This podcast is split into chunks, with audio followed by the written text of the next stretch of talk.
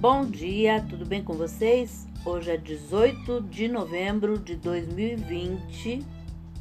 Eu desejo um dia lindo, cheio de coisinhas de fazer sorrir. E a receita de hoje é tirada do site Tudo Gostoso, é um panetone. Estamos chegando perto do Natal e a partir daqui, deste dia, eu vou começar a dar receitinhas de Natal.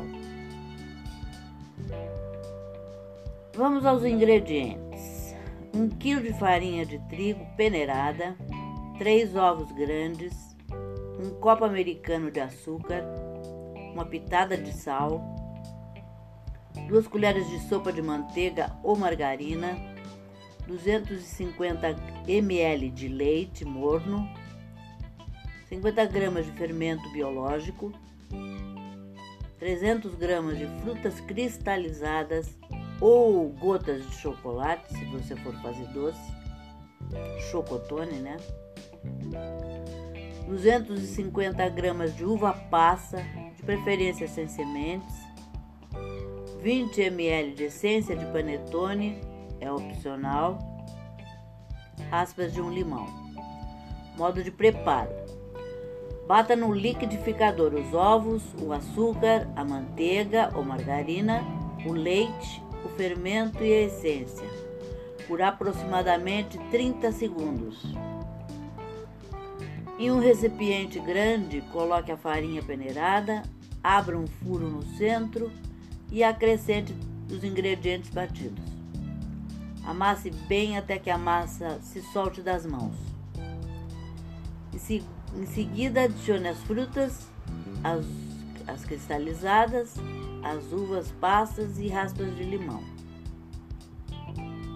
Distribua a massa em forma para pudim com furo central, untada com margarina até a metade da assadeira.